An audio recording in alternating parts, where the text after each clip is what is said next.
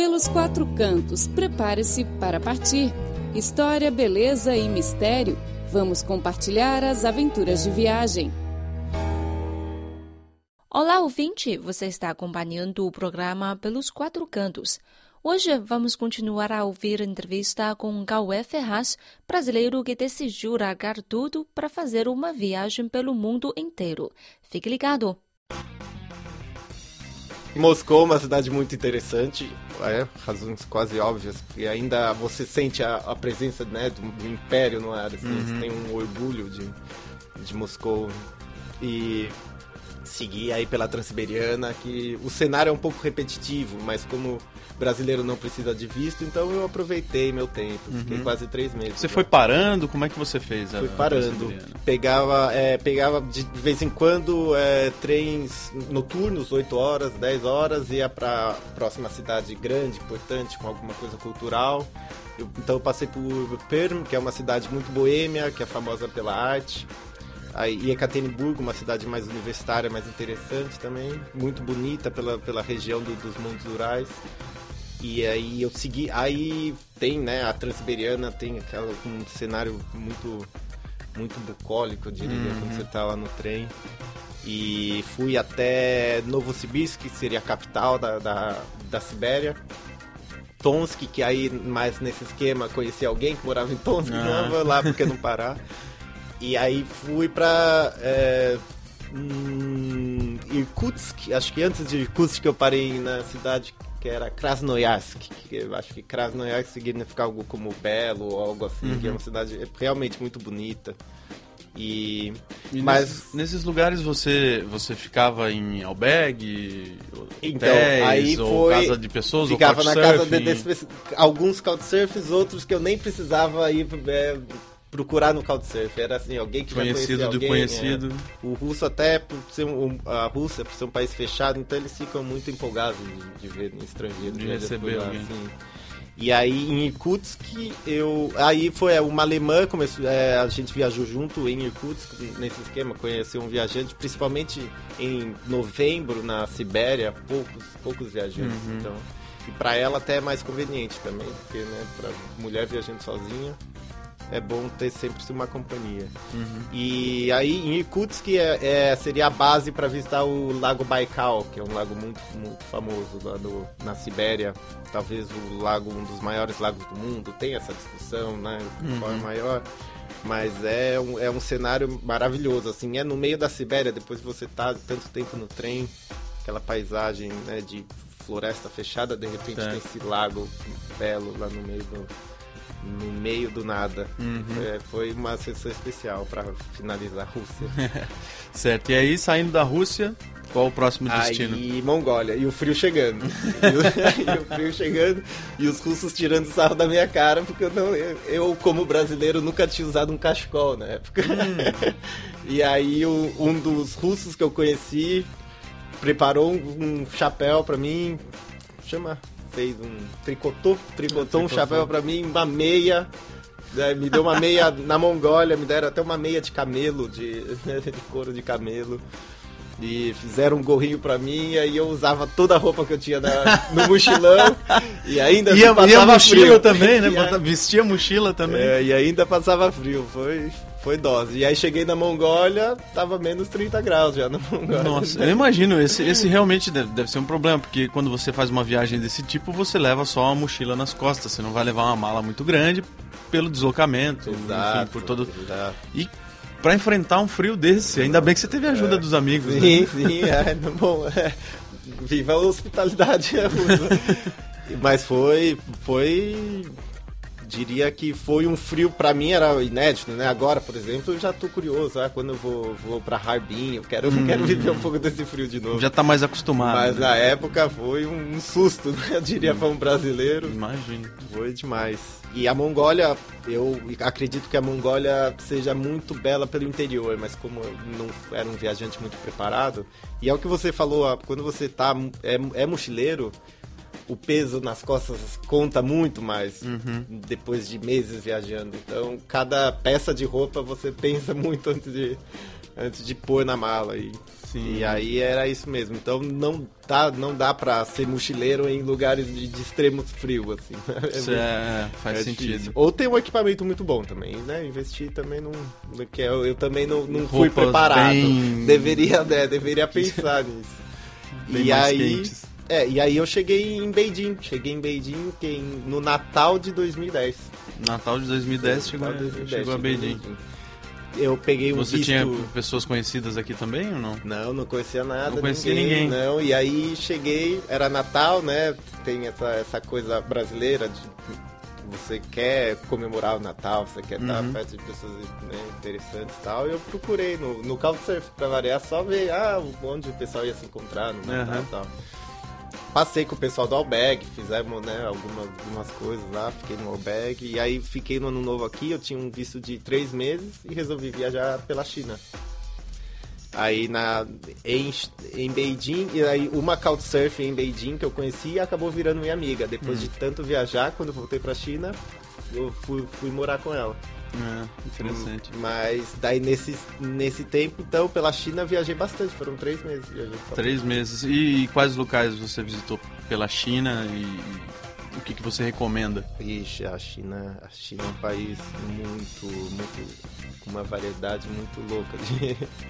Eu, bom, Beijing é um, é um lugar sensacional.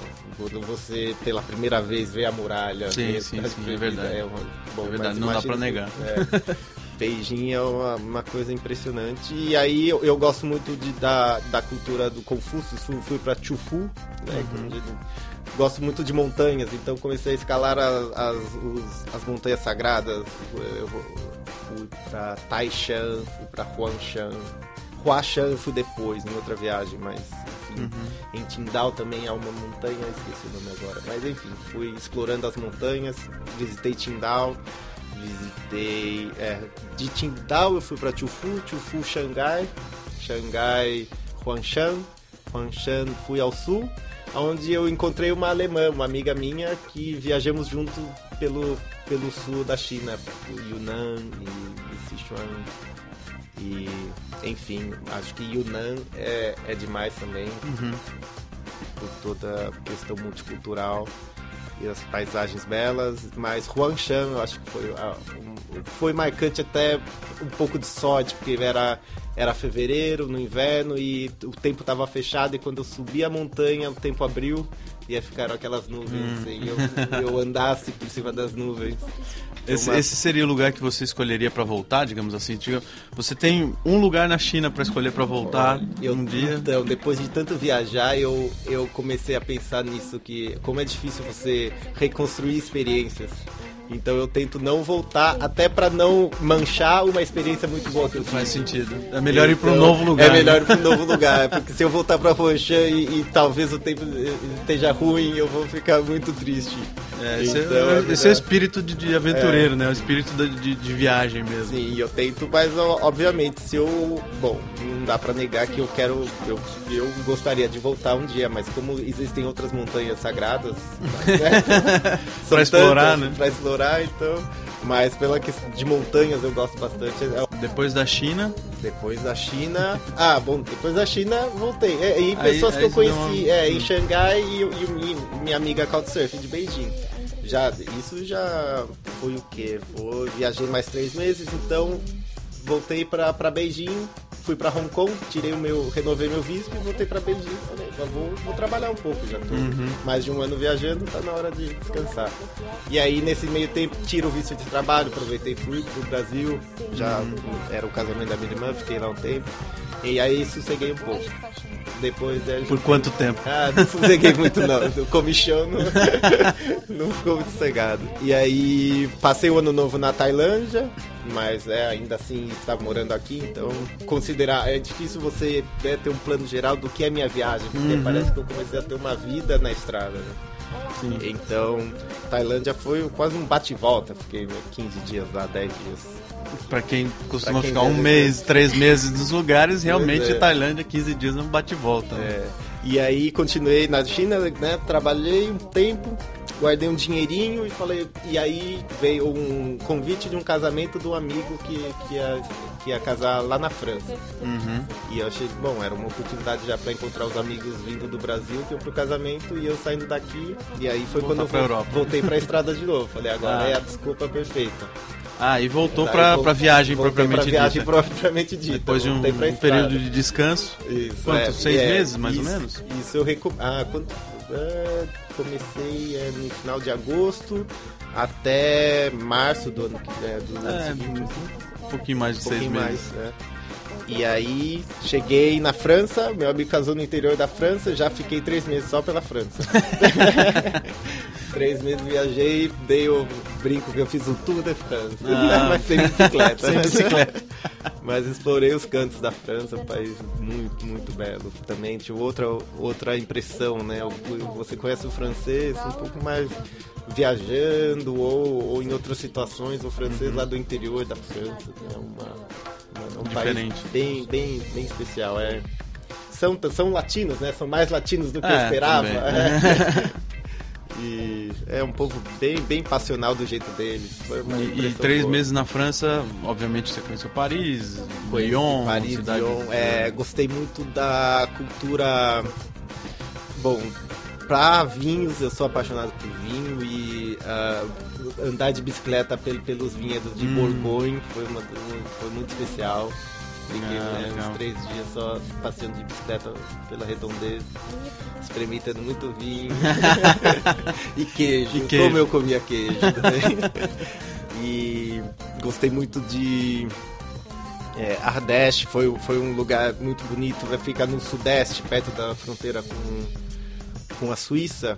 E daí tem uma, é, tem uma coisa bem bucólica também, muito, muitos agricultores, não, com, não coisas grandiosas, assim, uma Uhum. plantação de, de uva, né? São culturas de subsistência. Certo, certo. Foi, uma, é, foi legal esse Cultura familiar. de comunidade. É.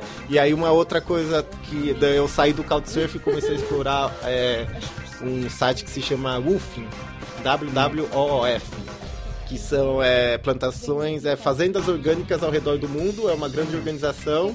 E aí, em troca de, de um trabalho de 4, 5 horas, eles, eles te ensinam. A ideia é ser didática, então eles vão te ensinar o que eles produzem lá.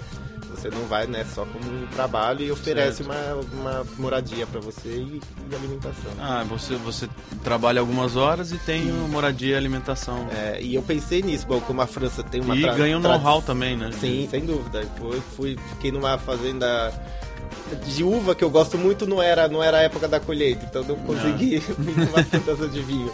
Fiquei numa plantação de queijo. Foi muito plantação, Plantação de né? queijo é ótimo. Não, produção de queijo, é. Então eu ia lá, eu ordenhava as, As vaquinhas. as cabritas, as Ah. vaquinhas, ia lá, vestia a roupa, o jalequinho branco, ia para um lugar fechado tal, fazia o queijo, foi muito bom. Ah, interessante, interessante. E, e aí depois da França, Da França, aí eu passei a visitar aqui o meu amigo da Ucrânia, ele estava lá ainda. dá um alô de novo, Sim, né? até dei um upgrade no equipamento Um alô de fotográfico. Quantos? Cinco, três meses também? Ah, não, agora dessa vez foi é, só 15 dias. Só mesmo, 15 porque dias. já Foi- foi um conhecia, bate-volta, né? É, já conhecia, já sabia, já sabia como era. Nos padrões da sua viagem foi um Foi bate-volta. bate e volta, é. Mas aí era, era só deixa pra eu seguir pra Geórgia, que é onde eu não consegui ir na, da primeira Ah, vez. certo. E a Geórgia também é um país muito especial, é, com uma língua própria, uma cultura mu- muito social também, um povo muito amigável.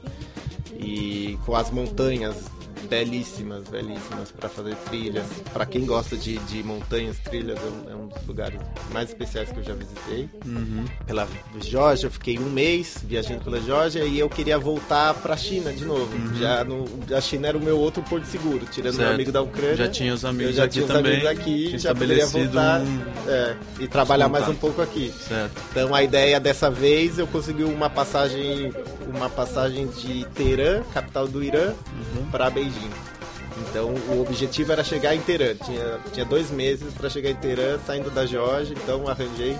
O visto atrasou um pouquinho, sempre passa os apuros de viagem, mas deu tudo certo. Viajei um mês pelo Irã, também foi uma das melhores experiências. Dos viajantes que você conhece em, em, em, hotéis pelo mundo, todo mundo falava, falava do, do Irã, Irã, né? É. Que era um país especial que merece ser visitado. E não me arrependo. Foi interessante. E aí você voltou para Beijing, se estabeleceu mais um, mais um tempinho Beijing, por aqui. Mais um tempinho. Quanto tempo foi? Acho que foi um. É, Uns quatro meses, meses mais quatro ou menos. meses, é. Certo. E aí eu fui para o Nepal, fiquei um mês no Nepal, isso foi em dezembro de 2012. Uhum. Aí um mês no Nepal, depois eu segui para a Índia.